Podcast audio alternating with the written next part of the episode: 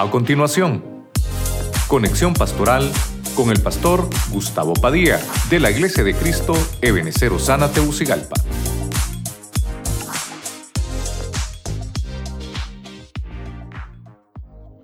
En el nombre del Padre, en el nombre del Hijo y del Espíritu Santo. Primera de Reyes, capítulo 22, verso 34. Pero un hombre disparó al azar su arco e hirió al rey de Israel por entre las junturas de la coraza. Dijo entonces el rey a su auriga, es como quien dice su ayudante, ¿verdad? Da la vuelta y sácame del campo de batalla porque estoy herido. Bueno, que el Señor añada bendición a su palabra. Tomé ese pasaje, hermano, eh, porque me llamó mucho la atención. Hoy voy a tratar de enfocarle el uso correcto, el tema así se llama, el uso correcto de la coraza. Porque me llamó la atención que este rey, eh, este rey Acab, no pudo escapar de un juicio que había sobre él. Y con, con toda su armadura, fíjese que en medio de las junturas de su coraza tenía una rotura en su, en su coraza. Y mire usted, falleció, estaba herido, al final murió. No quiero, no quiero ver eh, esa historia, sino que lo que quiero ver el uso correcto. Porque el hecho de que tengamos una coraza no quiere decir que no van a haber problemas. Por eso tomé ese versículo principal. Y voy a tratar de, de, orar mejor para que sea el Señor que hable. No quiero comenzar a predicar, pero que sea el Señor que nos hable. Padre Celestial, en el nombre de Jesucristo, de nuevo nos ponemos en tus manos en esta reunión. Cada vez que nos reunimos, Señor, sabemos que hay algo que tú nos vas a decir, hay algo que nos vas a ministrar. Porque eres un Dios, Señor, que todo lo sabe, que todo lo puede. Eres un Dios que todo lo conoce. Hoy, Señor, apelamos de nuevo a tu gracia, a tu misericordia, porque sabemos que todos los planes que tienes para nosotros son de bienestar. Señor, venimos pidiéndote que nos hables a través de tu palabra. Señor, los que están a través de la radio, a través de la televisión y a través de las redes sociales también, ahí en casa, reciban la bendición de tu palabra. Te damos a ti la gloria en el nombre poderoso de Jesucristo. Amén y amén. Usted le da palmas fuerte al Señor con todas sus fuerzas.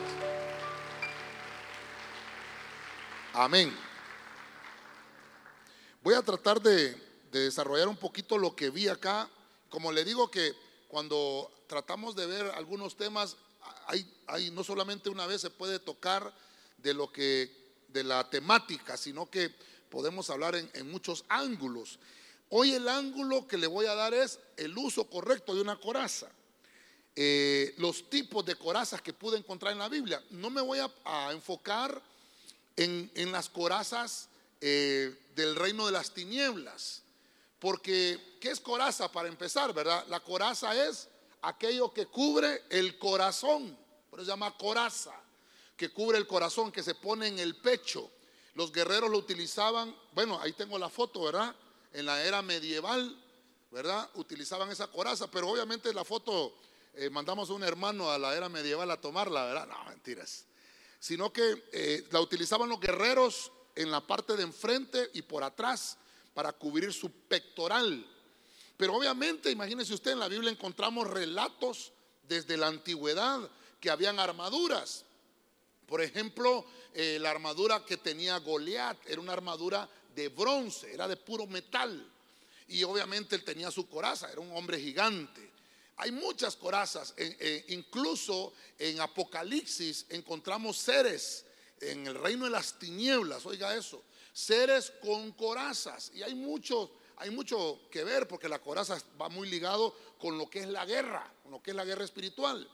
Hoy quiero tratar de ver el uso que le debemos de dar, por qué es importante que nos vistamos eh, con, con, este tipo de, de armaduras. Eh, voy a tratar de desarrollar el primer punto. Vámonos al libro de los Romanos, capítulo 13. Rápidamente vámonos a Romanos 13, versículo 12. Voy a leer la versión latinoamericana. Dice la Biblia, la noche va muy avanzada y está cerca el día. Dejemos pues las obras propias de la oscuridad y, oiga, escucha bien esto como dice, y revistámonos de una coraza de luz. Diga conmigo coraza de luz. ¿Cómo podrá hacer eso? Entonces, voy a, tratar de desarrollar un poquito el, punto de la coraza. Veíamos que la coraza eh, eh, tiene que tener un uso correcto. Ya vimos al rey Acab que por mucho que andaba protegido, una flecha, hermano, entró en las hendiduras. El juicio de Dios siempre le llegó. Por más que se disfrazó. Fíjese que eh, hemos hablado hasta de los disfraces, ¿verdad? Y creo que en alguna ocasión tocamos ese puntito de Acab. Pero fíjese que la coraza en él como que no funcionó. Ahora, con el punto que le quiero desarrollar es por qué debemos de aprender a usar la coraza. Y aquí vamos a hablar un poquito de lo que es guerra espiritual. Porque cuando nosotros ah, ah, queremos eh, avanzar en el camino del Evangelio, no lo podemos hacer, hermanos, sin armadura. Tenemos que tener armadura, tenemos que tener una vestimenta específica. Desde el momento de que nosotros eh, confesamos que Jesús es el Señor, nuestras vestiduras cambiaron. Entonces eh, me llama la atención porque Pablo dice, hay que revestirse, revestirse, esa, esa revestirse de una coraza, dice que es como que hay que ponérsela encima de una vestidura. Pero lo que me llamó la atención es que aquí dice una coraza de luz. ¿Por qué Pablo está haciendo este tipo de, de, comparación? Eh, ¿Será que, será que eh, existe este tipo de corazas? Bueno, si Pablo lo menciona es que estamos hablando de un punto meramente espiritual. Entonces, eh, recuerde que Pablo en esta carta de los romanos está siendo bien enérgico con la iglesia en Roma, porque la iglesia era un poco, bueno, estaba en una ciudad muy pervertida. Las, situaciones que se daban ahí, hermano, eran eh, el pensamiento de, la, de las personas, era de continuo lo malo, mentes perversas.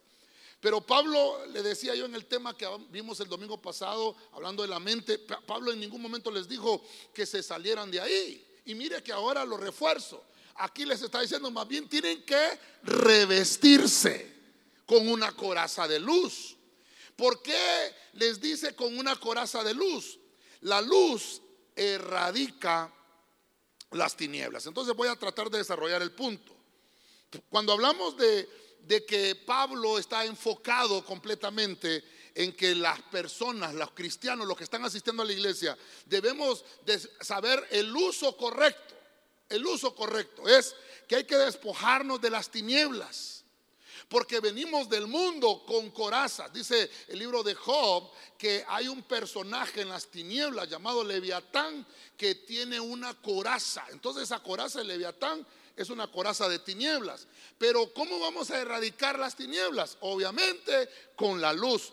Cuando usted se ponga esa coraza o cuando usted, si usted ya la tiene, pues gloria a Dios. Y si no, oramos al final. Porque cada vez que nos acercamos a Cristo, cada vez que nos vamos acercando, la luz de Cristo va irradiando en nosotros y nos vamos, hermano, eh, eh, pasando a ese reino hermoso. Cada vez que nos vamos acercando, cada reunión que tenemos, cada vez que venimos a la iglesia, cada ayuno que hacemos, cada participación de la Santa Cena, cada vigilia que hagamos, lo que, lo que, hermano, es que no importa cuántas veces usted y yo hagamos culto, esas veces que estamos haciendo culto, estamos siendo ministrados con la luz preciosa de Jesús y estamos siendo revestidos. Es que eso es lo que le quiero dejar impreso esta tarde. La, luz, dice la Biblia, que es, era en aquellos principios de la, de la humanidad, la luz, dice Juan, era la vida de los hombres. La luz dejó de ser la vida porque el hombre pecó. Pero entonces ahora encuentro que aquí dice que tenemos que ponernos la coraza de la luz. Cada vez que nos acercamos más a la luz, la oscuridad va desapareciendo. Quiere decir que nos conviene estar cerca de la presencia celestial de nuestro Señor, porque la luz erradica todas las tinieblas. Déselo fuerte al Rey de la Gloria. La coraza se pone sobre una vestidura que ya debemos de tener. Nuestras vestiduras deben de estar limpias. Nuestras vestiduras ya deben de estar, hermano, lavadas. Y una vez que usted eh, se, se lavó esas vestiduras, se debe de revestir con una coraza de luz. Esa coraza de luz va a erradicar las tinieblas. Las tinieblas quieren oprimirnos, las tinieblas quieren, hermano, que no veamos el camino. Las tinieblas quieren, hermano, que no encontremos la salvación. Pero la luz es vida. Y la luz, hermano, la única luz resplandeciente que puede erradicar las tinieblas es la luz de Cristo. Amén, hermanos. Entonces, voy tratando de mostrarle cómo debemos de usar correctamente la coraza. Entonces yo no puedo hacer guerra con corazas de tinieblas. Existen. Le dije que no vamos a hablar de las corazas de tinieblas. Ya le mencioné a Goliat, ya le mencioné Leviatán, incluso el capítulo 9 de Apocalipsis que me habla de aquellos seres híbridos que están en el tártaro, que dice que ellos vienen con una coraza. Cuando hablamos de coraza, hablamos de guerra. Voy a avanzar a 1 Tesalonicenses 5.8. Quiero que le ponga atención a este pasaje. Voy a leer la versión Prat. Y tal vez me tienen listo el micrófono. Tenemos listo el otro micrófono. Está probadito, que está encendido y todo. Amén. Sí, dice, decir 1, 2, 3. Porque sí. 1, 2, 3. Ah, excelente, así estamos bien. Leamos 1 Tesalonicenses 5.8. Dice, más, en cuanto a nosotros que somos del día, seamos sobrios, vistiéndonos la coraza de fe y de amor. Y por yelmo, la esperanza de salvación. Cuando, cuando fíjese que cuando estaba buscando las corazas, qué tipo de corazas hay, cómo debo de usarla, entonces yo, yo, me, yo me ministraba solito, mis hermanos, digo, vamos a ver como que me pusiera un, un saco, ¿verdad? Como una coraza, porque prácticamente así era, ¿verdad? Ponerse algo que te proteja, en un revestimiento. Entonces, eh, bueno, ya vimos la luz, ok, pero ahora encuentro esta coraza y va, es una coraza que está unida. Diga conmigo fe y amor.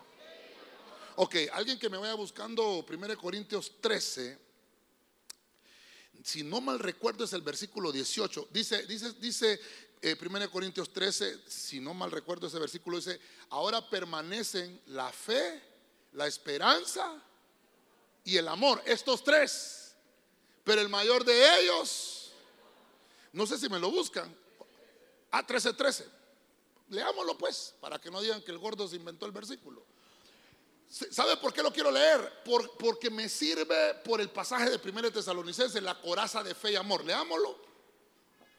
Reina Valera 60 actualizada. Y ahora permanece la fe, la esperanza y el amor.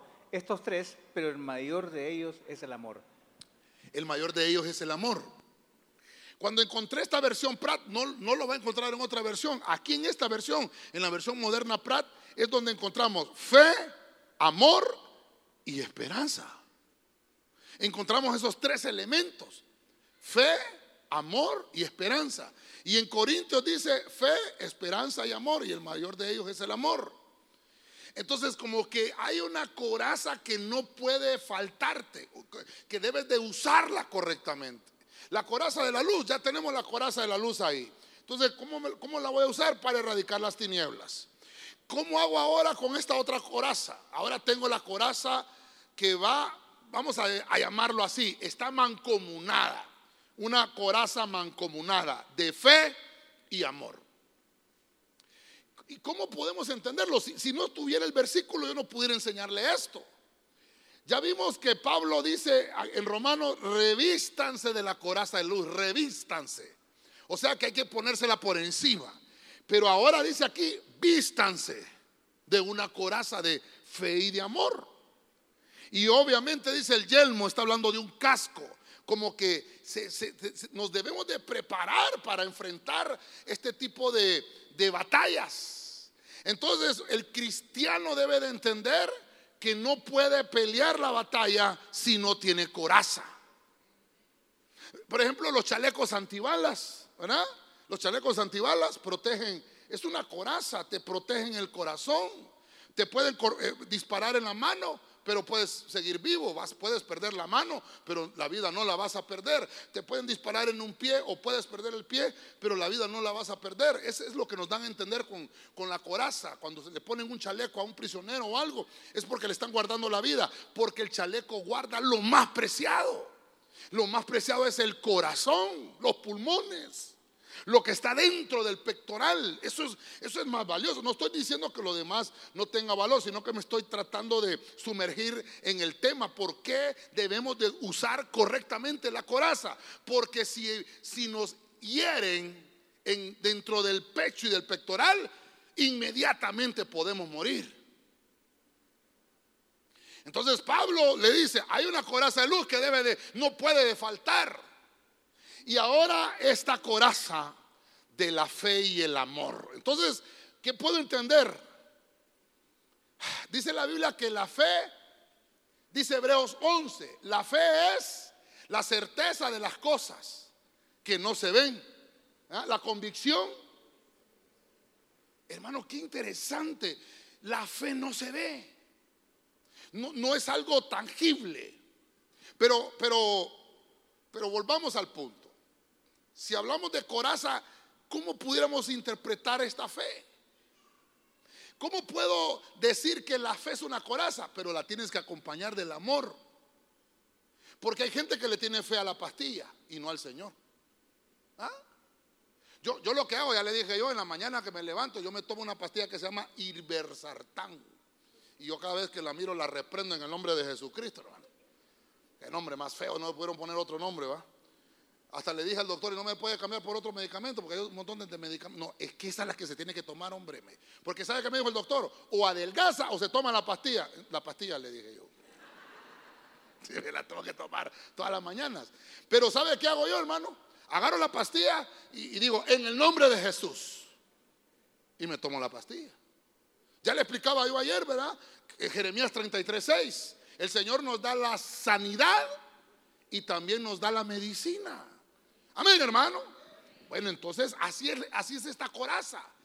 Tenemos fe en, en, las cosas que no se ven, en lo que esperamos, pero también lo tenemos que hacer con amor. Quiere decir que esa fe debe de estar enfocada en las cosas espirituales del Señor.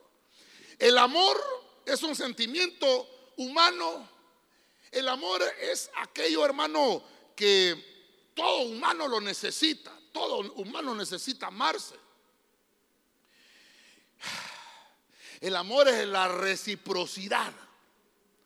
Entonces quiere decir que el Señor te provee, por eso lo puse acá, que es una certeza inamovible. Por eso la fe, eh, la fe hermano no puede faltar en un cristiano. Eh, vamos a ver, reciban levanten la mano los que recibimos corderitos, los que hemos recibido corderitos, levanten la mano.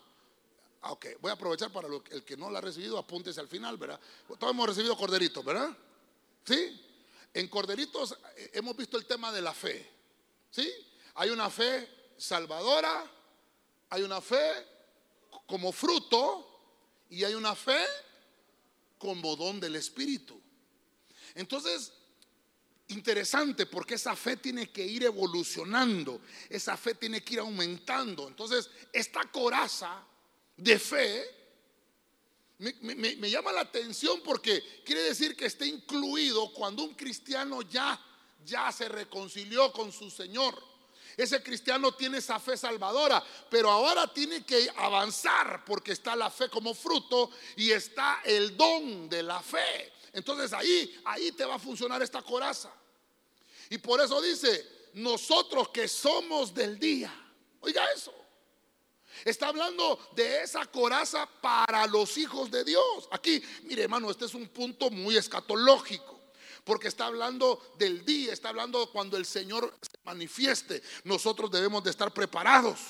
Los cristianos, hermano, que tenemos la luz del Evangelio brillando en nosotros, esa bendita palabra evangélica, esa buena noticia, esa buena nueva debe de brillar. Hermano, no solo en su corazón, también en su rostro. Que se, que se le note en su cara la alegría de haber recibido la salvación. Porque eso te va a dar, hermano, una proyección con los demás de que tienes la certeza inamovible a quien le estás sirviendo. Al Señor de señores, al Dios de dioses, al Rey de reyes, el Señor Todopoderoso. ¿Cuántos dicen gloria a Dios? Dígale al que tiene la par, vístete de fe y de amor, hermano. Tiene que ir mancomunada esa, esa coraza. Por eso es, hermano, que el amor es un sentimiento que, se debe de expresar.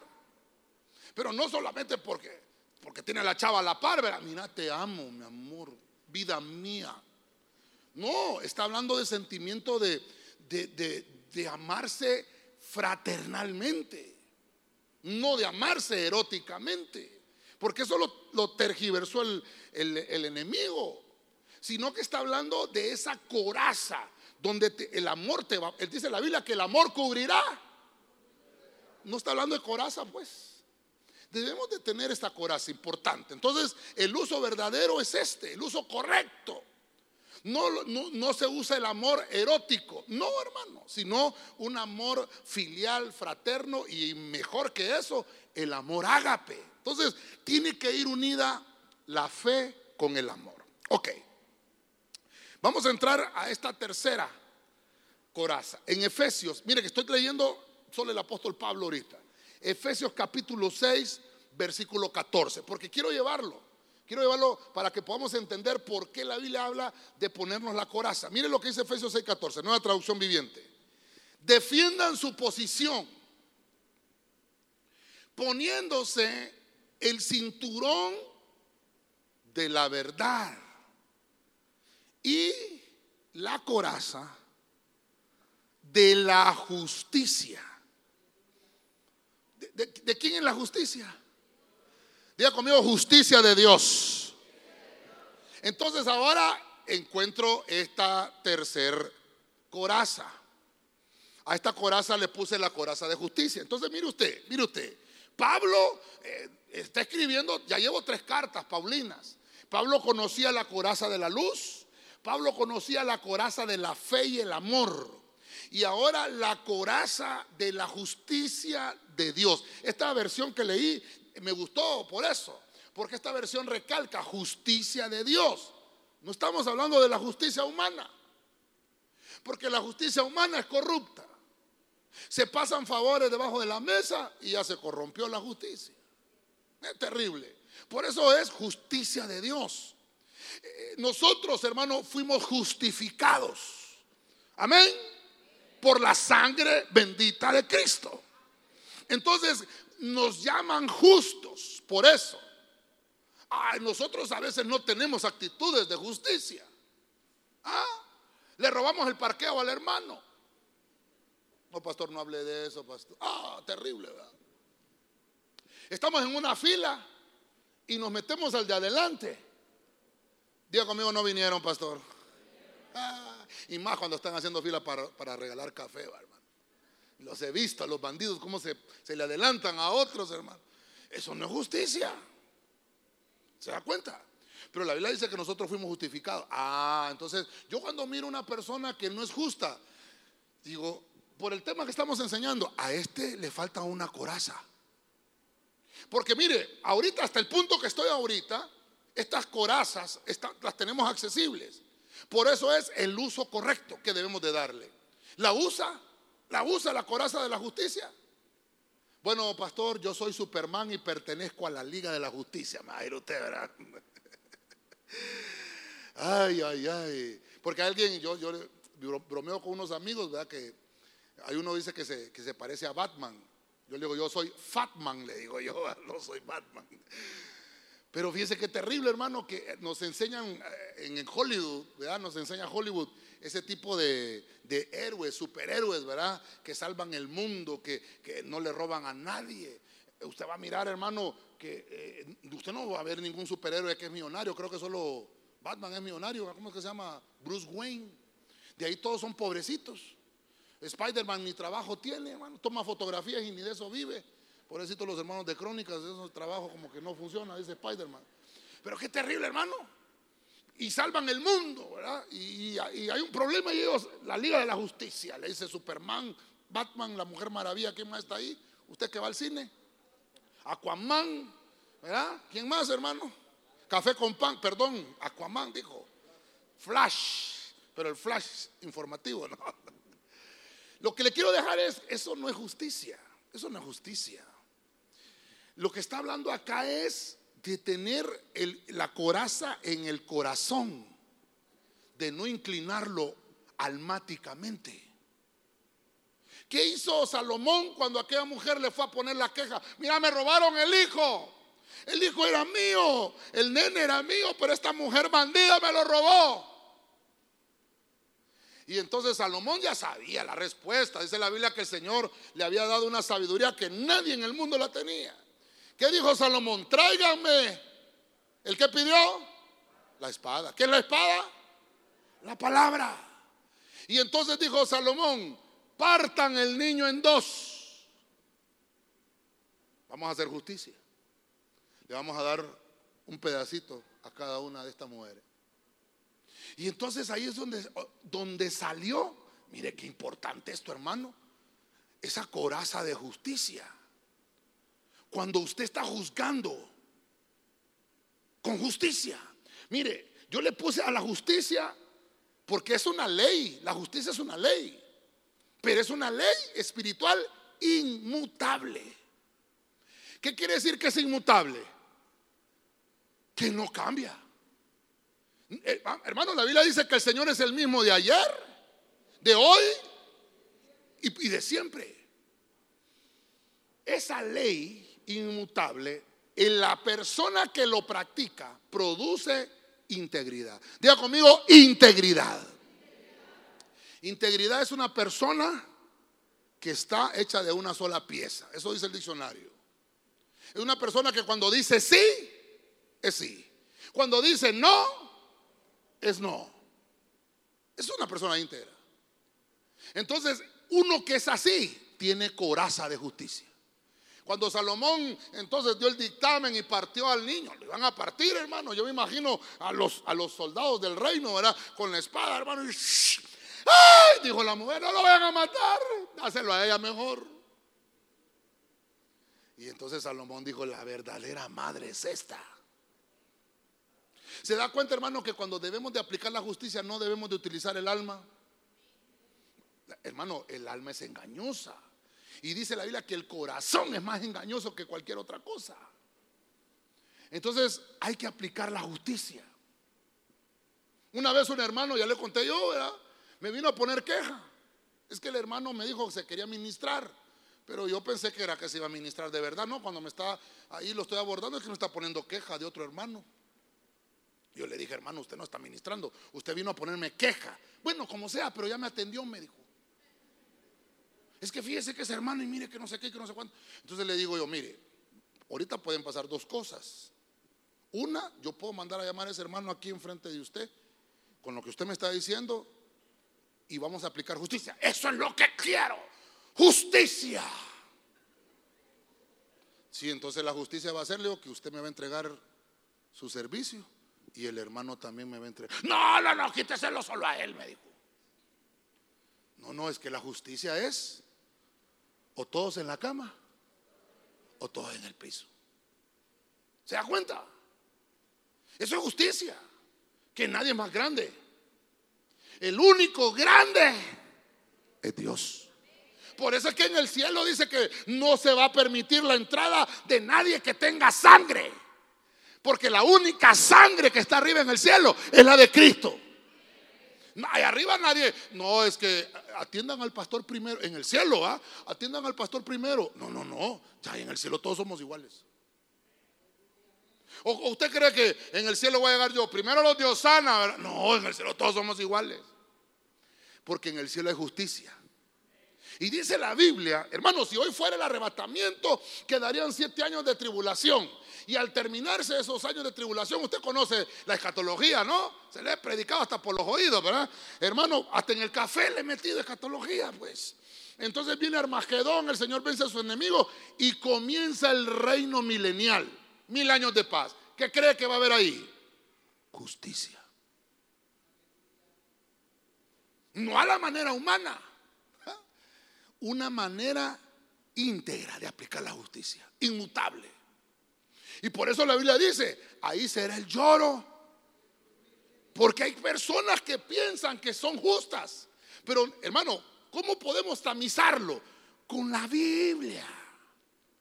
Mire cómo dice ahí, defiendan su posición, poniéndose la faja de la verdad, amarrándose bien los pantalones, como decimos en el catracho, ¿verdad? Ah, pónganse bien los pantalones, defiendan su lugar. ¿Y qué más dice? Y la coraza de la justicia, no de los hombres. ¿Está conmigo, hermano? El uso correcto de la coraza. Yo no voy a agarrar la coraza de la justicia humana. No, esa, esa, esa le va a pasar lo que le pasó a la coraza de Acab. La penetró una flecha. Esta coraza es inmutable. Inmutable es, hermano, que no puede cambiarse. Hermano, perdóneme, le voy a mencionar decretos que están escritos en los cielos.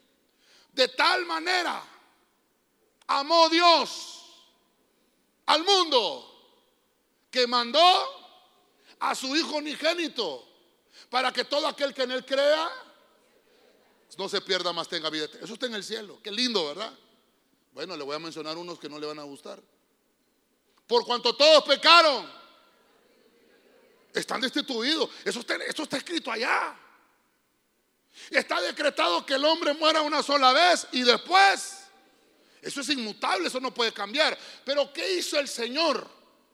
Como Él es justo, y dijo, el hombre está destituido porque pecó. Bueno, entonces ahora vamos a apelar. Y vamos a aplicar justicia. Y vamos a aplicar misericordia. Y todo aquel que reconozca a mi hijo, dijo el Señor, va a poder contrarrestar esos decretos que fueron contrarios. Y dice Colosenses 2.14 que fueron anulados en la cruz del Calvario. Vamos, y se lo va a dar al Señor con fuerza, al Rey de la Gloria. A su nombre. Entonces la justicia de Dios, perdone que haya tomado mi tiempo ahí, hombre. Es incambiable, la justicia de Dios es incambiable, es inamovible y los que la practican se llenan de integridad. Si haces eso, no hay quien pueda denigrarte porque está siendo justo. Ah, mire, voy a avanzar, voy a avanzar. Eh, bueno, le dije que no quería correr, ¿verdad? Pero, y no puse el reloj, fíjese, hermano. ¿Cuánto llevo predicando, hermanos? Averígüeme los de televisión, averígüeme cuántos allá dice en la computadora. Una hora, van a decir, no más de una hora va. Jeremías 51, 3. Mire, mire esto, quiero que le ponga atención a esto. Nueva eh, Reina Valera 1960, perdón, 1990. Mire esta versión como dice. Diré al flechero que entesa su arco y al que se enorgullece de su coraza. No perdonéis a los a sus jóvenes. Destruid a todo su ejército. Mire, váyase a su casa a leer todo el capítulo 51 de Jeremías. Cuando estoy desarrollando este punto, estoy desarrollando este tema, solo discúlpeme acá. Voy a ver, estoy en, en, la, en la mitad del tema ahorita. Diga conmigo, enorgullecer. Otra vez, enorgullecer. Fíjese la palabra que estoy usando. No estoy usando la palabra orgullo. No, ni tampoco orgullecerse. No, en, perdón, enorgullecer.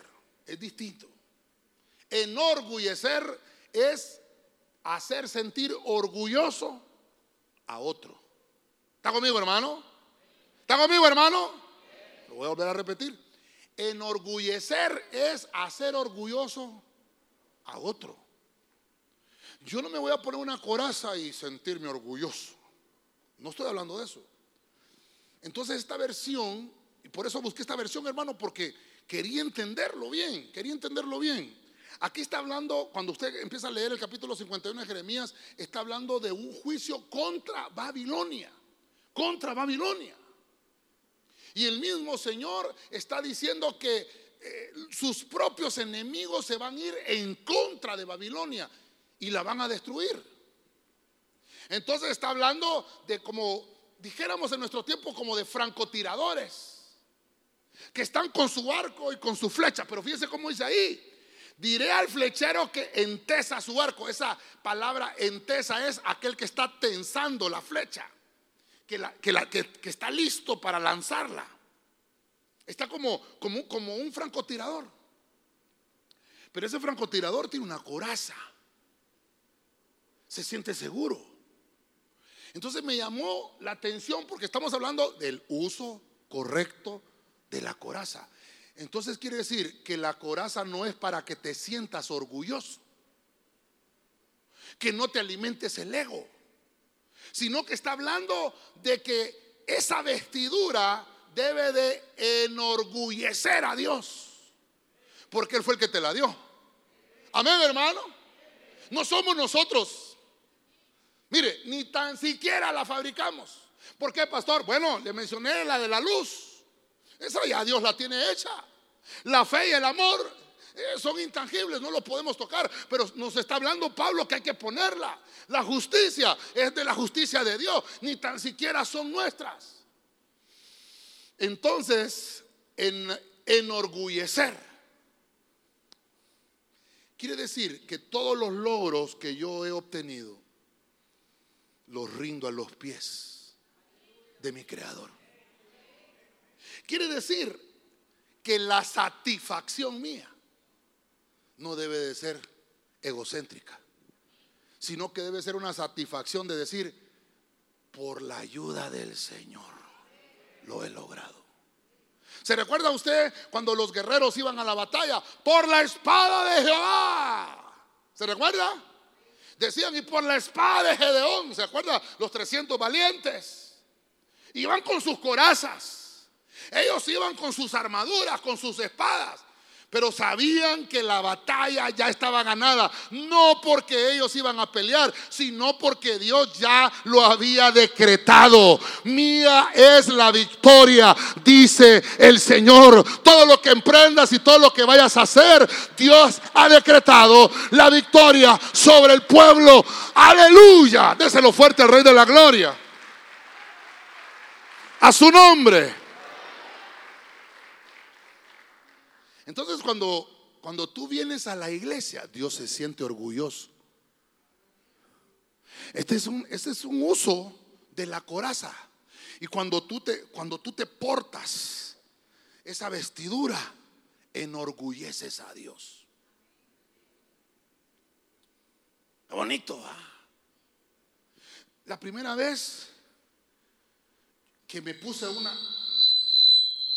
Dios santo que me puse una camisa de botones.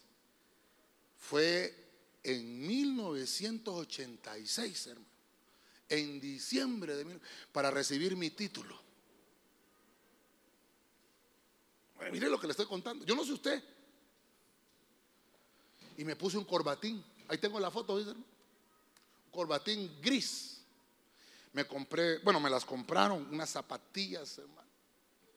Bonitas pantalón de tela, gris, bonito. Ahí tengo la foto. Sexto grado, 1986. Me gradué. Gracias a Dios no repetí grado. Y fíjese, hermano, que como estamos hablando de esto, ¿verdad?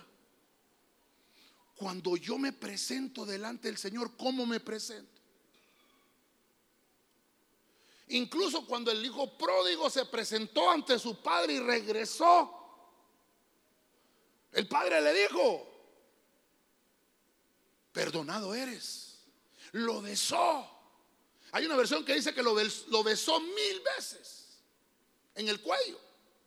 Y entonces una vez que lo perdonó, le dijo a los siervos, báñenlo y cámbienlo. Revístanlo. Hermano, yo lo que le quiero dejar es que hay cosas que pasan en el mundo espiritual que nosotros no hemos entendido todavía. Usted y yo tenemos corazas, protecciones de parte del Señor, escudos espirituales, vaya, blindajes. Hermano, intocables. Solamente con el permiso de Dios nos pueden tocar. Si no, vaya, vaya a leer el libro de Job. Dice que iba a Satanás, que el Señor lo reprenda. Estaban todos los hijos de Dios dando cuentas, porque al diablo le toca dar cuentas también. Y entonces, cuando estaban en la cola, le dice el Señor a Satanás, ¿de dónde vienes? El Señor ya sabe, pues, pero para eso lo tiene, pues ahí. No, vengo de rodear la tierra, de andar ahí por ella. Ah. ¿Y algo que contar ahí? No, tengo nada. Y el Señor, ya te conozco que eres el mero, mero cachudo, hombre. Si la verdad, hombre, dice la Biblia que el diablo es el padre. Ah, hermano, para mí por eso la mentira no me gusta. El que es mentiroso anda el mero diablo en la boca, hermano. Entonces le ¿dónde vienes? Ah, sí, pero en la tierra, no, no, no. ¿No vistes a mi siervo Job? Ah, ¿estás hablando de aquel? Sí, hombre, sí lo miré. Cuéntame. No hay otro como Él en la tierra. Ah, sí, claro. ¿Cómo no te vas a enorgullecer por el tema? Porque el Señor estaba orgulloso de Job. Mi siervo. ¿Cómo no te vas a enorgullecer si le has puesto tres corazas de protección, tres anillos de protección? Le proteges sus cosas, le proteges su familia y lo tienes protegido a él. No lo puedo tocar, no, no te va a lo Ah, ¿tú crees que por eso Job me busca? Ah, es interesado, Job. Ya se imagina al diablo, hermano, ahí aculebreándose. Es que es el diablo, así es, hermano. Hasta brilla cuando está mintiendo. La, la Biblia dice que hasta se disfraza de ángel de luz, hermano. Ah, mira, le dice, mira, le voy a quitar una coraza, la coraza de sus, de sus posesiones, pero no me lo vayas a tocar todavía. Y, quitó, y le fue, usted conoce la historia. Y le fue quitando y perdió las, las cosas materiales, perdió incluso sus hijos, hermano. Y después perdió su salud. Y hermano, y qué terrible Job, que sí, hay unos pasajes que encontramos ahí que Job dijo, hasta maldijo el día de su nacimiento. Pero vemos que al final Job se arrepintió. Y Dios lo recompensó y le devolvió el doble de lo que tenía. Entonces no era de balde la coraza que tenía, porque hermano, lo que le estoy hablando es todos los logros y todas las satisfacciones que nosotros hemos logrado en la vida, debemos de rendirlas a los pies de Cristo. Porque sin la ayuda del Señor no hubiéramos llegado donde hemos llegado. ¿Cuántos dicen gloria a Dios?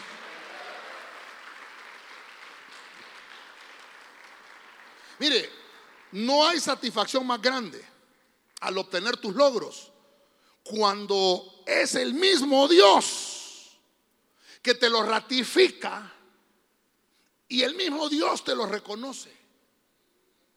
Esa es una gran satisfacción. La coraza con la que estás armado, que hermano, sin el permiso de Dios no te pueden tocar tus enemigos. Mire, no me dijeron cuánto llevo. 50, 45. Me voy con 45. Me quedan 15. Me quedan 15. Vaya pues. Primero Samuel 17, 38. Biblia el día. Luego Saúl vistió a David con su uniforme de campaña, pero no era campaña política, no. Le entregó también un casco de bronce y le puso una coraza. Diga conmigo, le puso una coraza. Entonces, mire, voy aterrizando, voy aterrizando. ¿Cuál es el uso correcto de una coraza?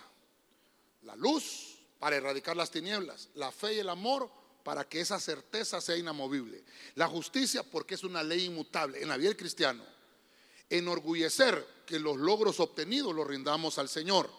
Pero ahora encuentro, mire, una vez que tengamos esto, luz, fe y amor, justicia, y enorgullecer al Señor, entonces podemos ir a la batalla. Y por eso tomé a David. Eh, hermano, David era un muchacho, cipote más o menos 15 años. Quinceañero, mocoso, ni pelos tenía. Y entonces, pero era valiente, dice la Biblia. Y entonces eh, llega donde Saúl y le dice, ¿qué pasa con todos los soldados que tienes? Ninguno quiere pelear, pelear con ese filisteo. Ah, todo el mundo dice que salía goleado, hermano, en la mañana. Vamos a ver, algún paladín que se venga conmigo y que tengamos un enfrentamiento y el que gane, ese será el que va a obtener la victoria de esta batalla. Hermano, salía por la mañana Goliat y lo dejaban en visto. Y salía en la tarde también y nada, hermano. Entonces llegó David y dijo, ¿cómo puede ser que ese incircunciso venga a atemorizar los ejércitos del Señor? Hermano, dice la Biblia que hasta los hermanos de... ¿Cuántos hermanos tenía David? Siete. Cobardes, hermano. Ninguno tampoco de los hermanos de David. Vaya pues, Saúl, el rey, y que dice que era altísimo también. Entonces dijo David, yo lo voy a enfrentar. En serio le dijo Saúl. Vaya pues, hasta pelear con ese, porque no lo aguantamos? 40 días tiene de estarnos, de estarnos haciendo golilla, Gran golillero ese. Bueno, vaya pues, les. Y entonces lo lleva, se lo llevó a la tienda donde estaba él y le empezó a poner la armadura. Mire lo que dice la Biblia. Lo vistió con su uniforme y le puso un casco de era más grande que él el casco, hermano. Si Saúl dice que era grandísimo. Pero mire lo que me llamó la atención y le puso su coraza. Pero ¿sabe por qué se lo recalco? Porque David no peleó con eso. ¿Con qué venció David a Goliat, hermano? Con, una piedra. ¿Sabe qué es lo diferente? Que esa piedra fue lanzada en el nombre de Jehová de los ejércitos. Déselo fuerte al Señor, hermano. Aleluya. Le puse batalla, no guerra. Porque los hombres que van a la batalla no se llaman batalleros. ¿Cómo se llaman? Se llaman guerreros. ¿Por qué se llaman guerreros? Mire, es que una cosa es la guerra y otra cosa es la batalla.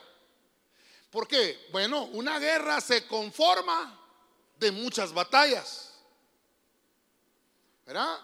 Entonces era una batalla que había que ganar, porque David después de eso usted lo va a encontrar que siguió en batallas, siguió en batallas, siguió en batallas. Por eso es que David tenía batallas a corto plazo y tenía batallas a largo plazo.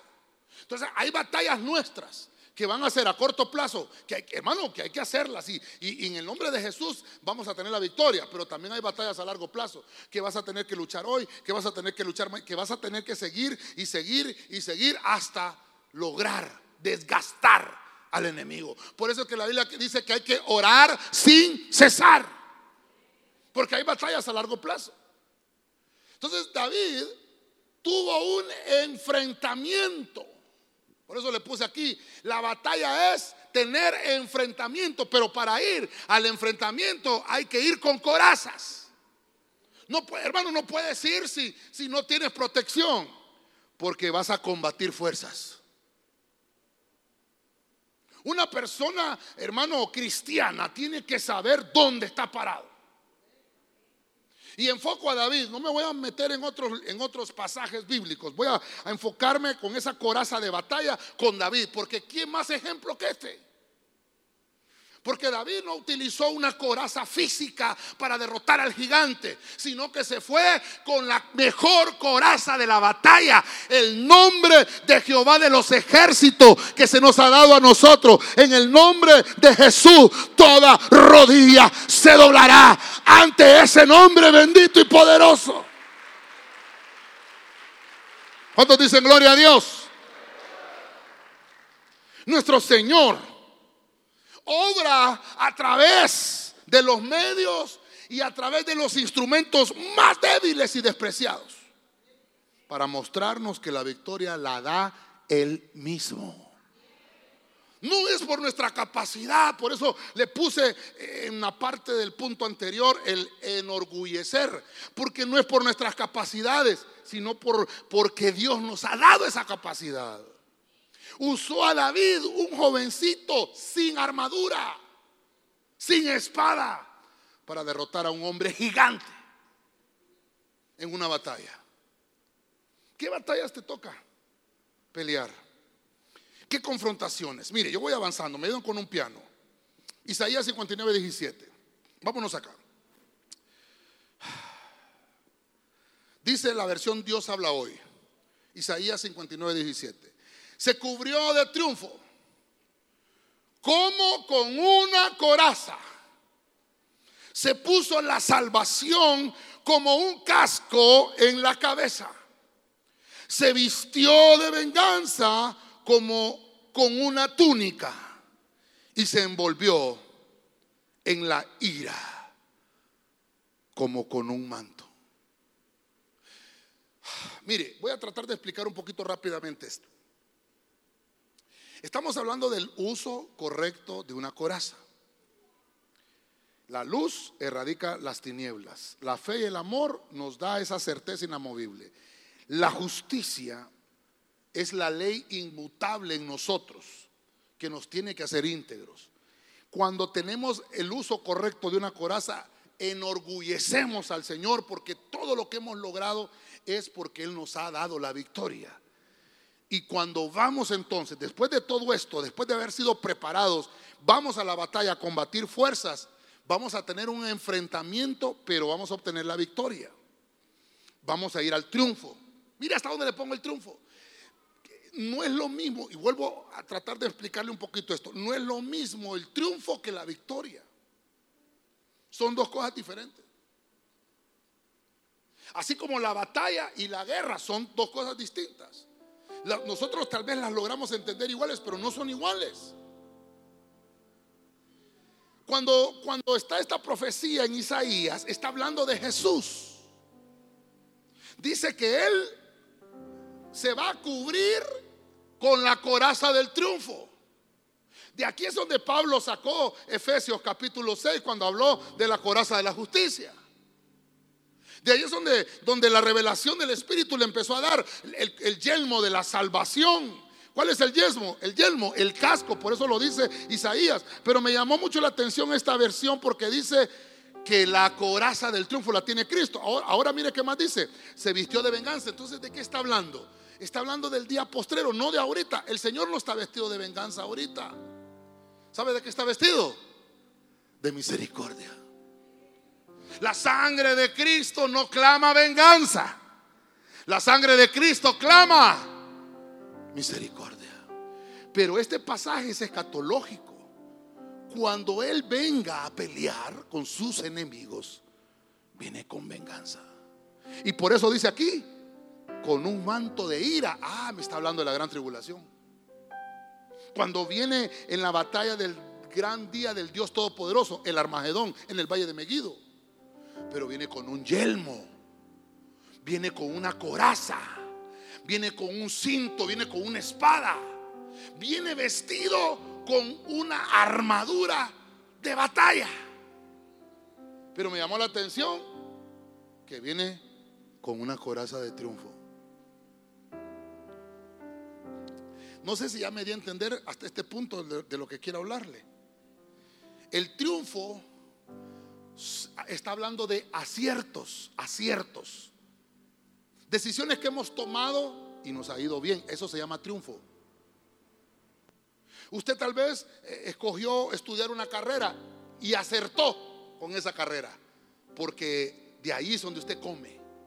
Eso se llama, se llama, se llama triunfo un acierto.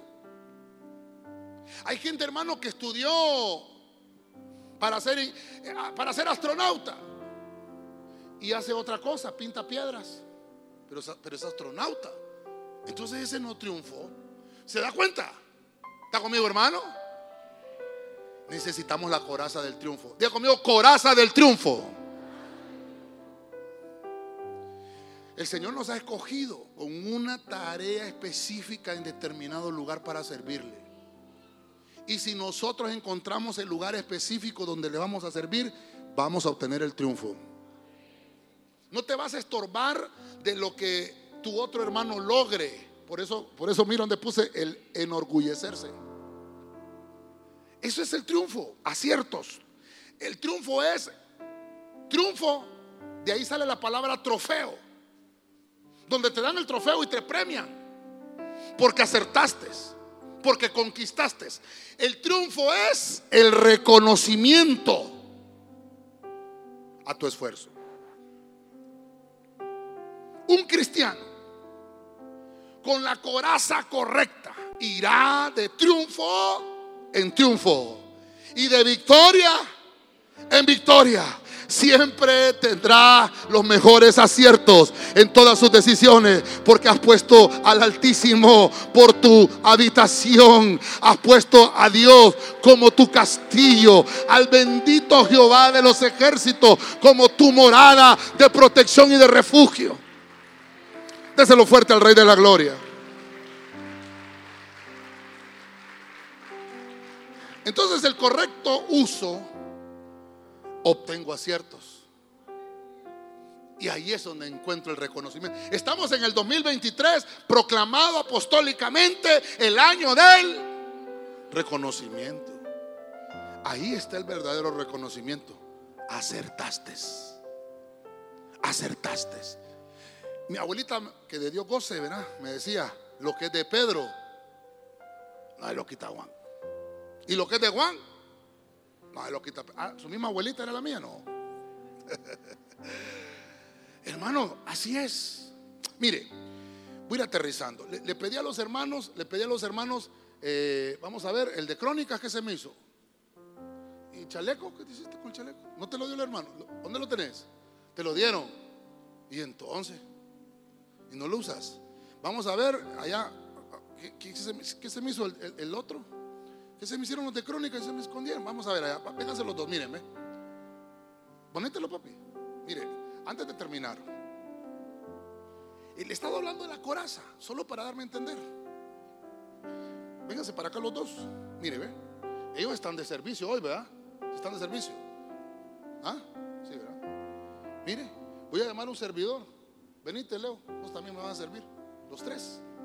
Padre, Hijo y Espíritu Santo. Va, los tres ahí. Mire, ve. Ellos están de turno. ¿Sí o no?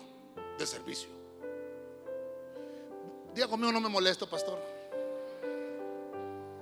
La corbata no es la vestidura de un sacerdote. La corbata no es. Yo le he dicho a usted que esto es una vestidura de decoro. Porque uno tiene que honrar el privilegio. ¿Sí? Eso le, ¿Sí le he explicado eso, verdad? ¿Y por qué lo hice traer a ellos? Él está de turno de servicio. Esta es su coraza de su acierto, de que está enorgulleciendo a Dios. ¿Ah? ¿Qué pasó? Ah, también, véngase pues, véngase, usted, véngase. Hey, eh, sí, hombre. Sí, también me va a servir, véngase. Mire, aquí hay otra coraza. ¿Ah? Mire, está de turno, está de servicio. ¿Y por qué este lo usan a dónde? Y es denigrante. Él tiene, tiene su coraza. Está enorgulleciendo al Señor. Y miren los de crónicas, como nunca salen los de crónicas. Te peinaste, así te peinaste, así. Que como, vos venís para acá también, porque está terrible, venís para acá también, ponete aquí. Es que nunca salen. Después le vas a dar voz a él ese y para que salga vos también. Miren. Aquí tienen su coraza, mire. Están de turno. Hay una, hay una, mire, lo que me quiero dar a entender es esto. Hay una identificación. Hay una, ¿cómo le llamamos? Una señal, pues, que estamos haciendo al mundo espiritual. Estoy de turno. Y estoy sirviendo en esta área.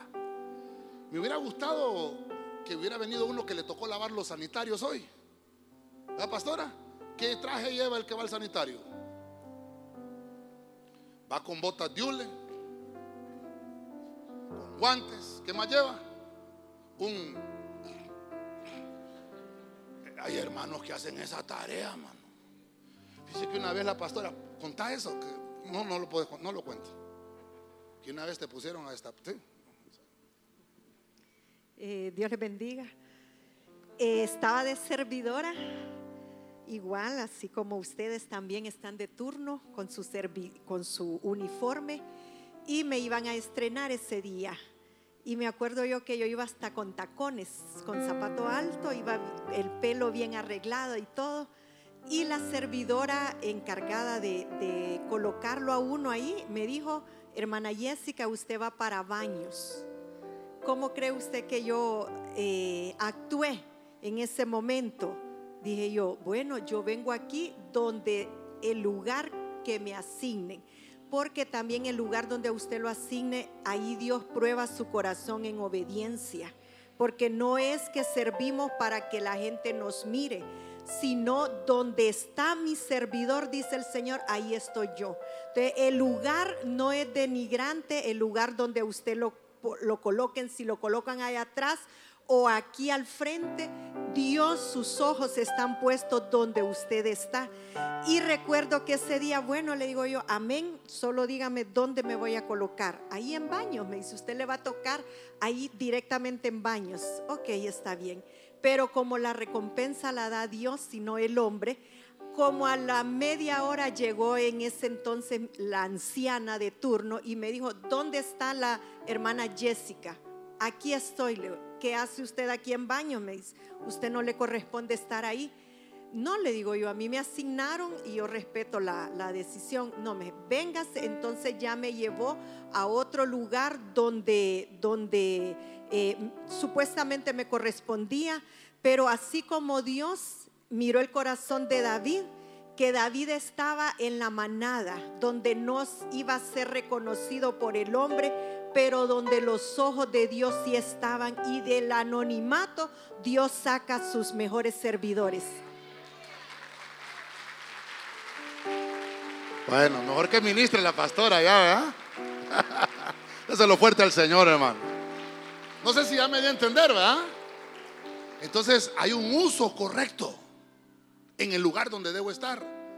Cada cosa en su lugar. El orden atrae. Entonces cada uno de los hermanos representa el área donde ellos sirven. Y ellos, hermanos, tienen una coraza de servicio. No es que la corbata es la que da la señal. No, la coraza la tengo adentro. Y en cada lugar, ya sea danzando, ya sea de servidor, ya sea de, de parqueo, hágale caso a los hermanos de parqueo. Yo sé que de, este tema en adelante decir, ese hermano tiene una coraza. Cuidadito, no, lo, no sea malcriado con él, es su hermano. Amén. y déjese tomar fotos de los hermanos también. Gracias, hermanos. Pueden tomar su lugar. Muchas gracias. Mire la pastora, la pastora dijo algo importantísimo. ¿Cómo, vamos a querer el reconocimiento si no nos hemos no nos hemos puesto en el camino correcto de saber el uso de lo que yo llevo puesto? ¿Cómo lo voy a hacer? Entonces, voy a finalizar. Hoy sí, hoy sí, pastor. Sí, hoy sí. Váyase conmigo a Éxodo 39, 23 en la versión Huneman. Este versículo solo, solo en esta versión dice de esta manera. Y la abertura del efod al medio de ella, como la abertura de una coraza. Diga conmigo, coraza. Fuerte, coraza. Como un borde alrededor de la abertura, porque no se rasgará. ¿De qué está hablando ahí? ¿De quién está hablando ahí? ¿De la vestidura de quién está hablando ahí? Del sacerdote. Le está diciendo el Señor, esto se lo trasladó el Señor a Moisés. Vas a ver. Me quitaron el versículo. Gloria a Dios. vas a vestir al sacerdote de esta manera. Pero hermano, ahora no venimos vestidos, ¿verdad? Como los lo vestían antes. No, no, es que es un decoro que debe de haber. Porque hay una coraza espiritual. Representamos. Somos embajadores del Señor aquí en la tierra. Y debemos de saber y entender la señal espiritual que hacemos. Entonces, mire, termino acá. ¿Cómo debe de usar esa coraza del ministerio? Debe haber un uso correcto. Por eso es que el ministerio no es para cualquiera. Son aquellos que hemos ido de proceso en proceso y que vamos llegando a este punto. Y por eso viene el Señor y le dice a Moisés, todos los que nacen de la tribu de Leví, obviamente van a ser llamados levitas. Pero al, al tener la edad de 30 años, su madurez, son sacerdotes. Y de en medio de todos esos sacerdotes, uno de ellos será llamado sumo sacerdote. Mire qué interesante. El levita ministraba el lugar atrio. El sacerdote ministraba el lugar santo. Y el sumo sacerdote el lugar santísimo. Pero debe haber un uso correcto. Entonces los creyentes verdaderos como sacerdotes espirituales somos esos que fueron escogidos para un servicio especial. La coraza del ministerio es el ropaje del servicio. Un verdadero adorno. No importa el área donde estés. Porque te ha tocado el turno de hacerlo. Entonces, entonces, ¿cómo desarrollo acá? Por, por eso le decía el Señor, van a hacer una coraza. El ministerio cuando usted busca la qué significa ministerio, servicio. ¿Qué es el ministerio? Servicio. ¿A quién? A Dios. Sacerdocio. Recuerde que Cristo tomó la estafeta del sacerdocio y ahora el, el, que está de turno es Jesucristo, que es Melquisedec. El que está ahorita, el orden del sacerdocio es el orden de Melquisedec. Estamos tanto hombres como mujeres habilitados como reyes y sacerdotes del Dios vivo a quien servimos. Usted le da palma fuerte al Señor de la gloria. ¿Cuántos dicen gloria a Dios? Finalizo, voy a finalizar. Nos quedan bueno, me quedaron, todavía me quedó tiempo. El tema le puse el uso correcto de la coraza, porque encontramos diferentes tipos de corazas en la Biblia. Y me, llamó la atención eh, las, con las que comenzamos, porque son Pablo las, las menciona. La primera que menciona Pablo es la coraza de la luz. Esa coraza es la que erradica las tinieblas. Así venimos. Nosotros venimos con, vestiduras de tinieblas a la casa del Señor, pero esas, esas vestiduras, a la manera del hijo pródigo, ¿verdad? Nos, nos la quitan para ponernos este revestimiento. La Biblia dice que tenemos que resplandecer. En el punto 2, Pablo habla, la primera carta que escribió Pablo fue primera tesalonicense. Y habló de esta coraza, de la fe y el amor, que juntamente las dos nos están hablando de una reciprocidad que debe de haber tanto en el amor como con la fe, que esto tiene que ver con la certeza inamovible que tenemos al Dios a quien adoramos y a los hermanos con los cuales nos desarrollamos. En el punto 3, la, la coraza de la justicia de Dios, no de la justicia humana, de la justicia de Dios, el uso correcto que debo de utilizarla o, de poder desarrollarme es con que esa ley de la justicia es una ley inmutable, es una ley que no tiene cambio. Eh, Dios es el mismo de ayer, de hoy y de siempre. Cuando yo la practico, cuando yo me pongo esa coraza de la justicia, me convierto en un hombre o una mujer íntegra. En el punto 4 eh, mire qué interesante esa, esa profecía contra Babilonia, porque dice que los que usaban la coraza, una coraza que enorgullece, pero está hablando de, de enorgullecer, de darle orgullo a Dios. Enorgullecemos a Dios con nuestros logros. Eso es una satisfacción personal. Cuando usted logra una meta, es una satisfacción personal. Pero todos esos títulos que tenemos, los tenemos que rendir a los pies de Cristo. En el punto 5, la coraza se utiliza para la batalla espiritual. La guerra se compone de muchas batallas. Estamos en guerra espiritual, estamos en guerra. Y para eso tenemos que librar muchas batallas. Y la coraza que debemos de utilizar es esta, para combatir esas fuerzas del maligno vamos a estar en enfrentamientos continuos y por eso debemos de vestirnos con toda la coraza del Señor. En el punto número 6 eh, vimos el triunfo, la coraza del triunfo, que estaba profetizado obviamente de nuestro Señor Jesucristo, el Mesías. Dice que Él se puso la coraza del triunfo. El triunfo es recibir un trofeo. El triunfo es recibir el reconocimiento de haber obtenido aciertos y de obviamente un reconocimiento espiritual. Y por último, qué interesante, ¿verdad? La coraza del ministerio. Le dijo el Señor a Moisés, vas a apartarme a Aarón y a sus hijos para la obra del ministerio y le vas a poner vestiduras a la manera de corazas, porque van a presentar un servicio al Señor. Y a eso se le llamaba el sacerdocio. ¿Le vuelve a regalar palmas fuerte al Señor usted? ¿Cuántos dicen gloria a Dios?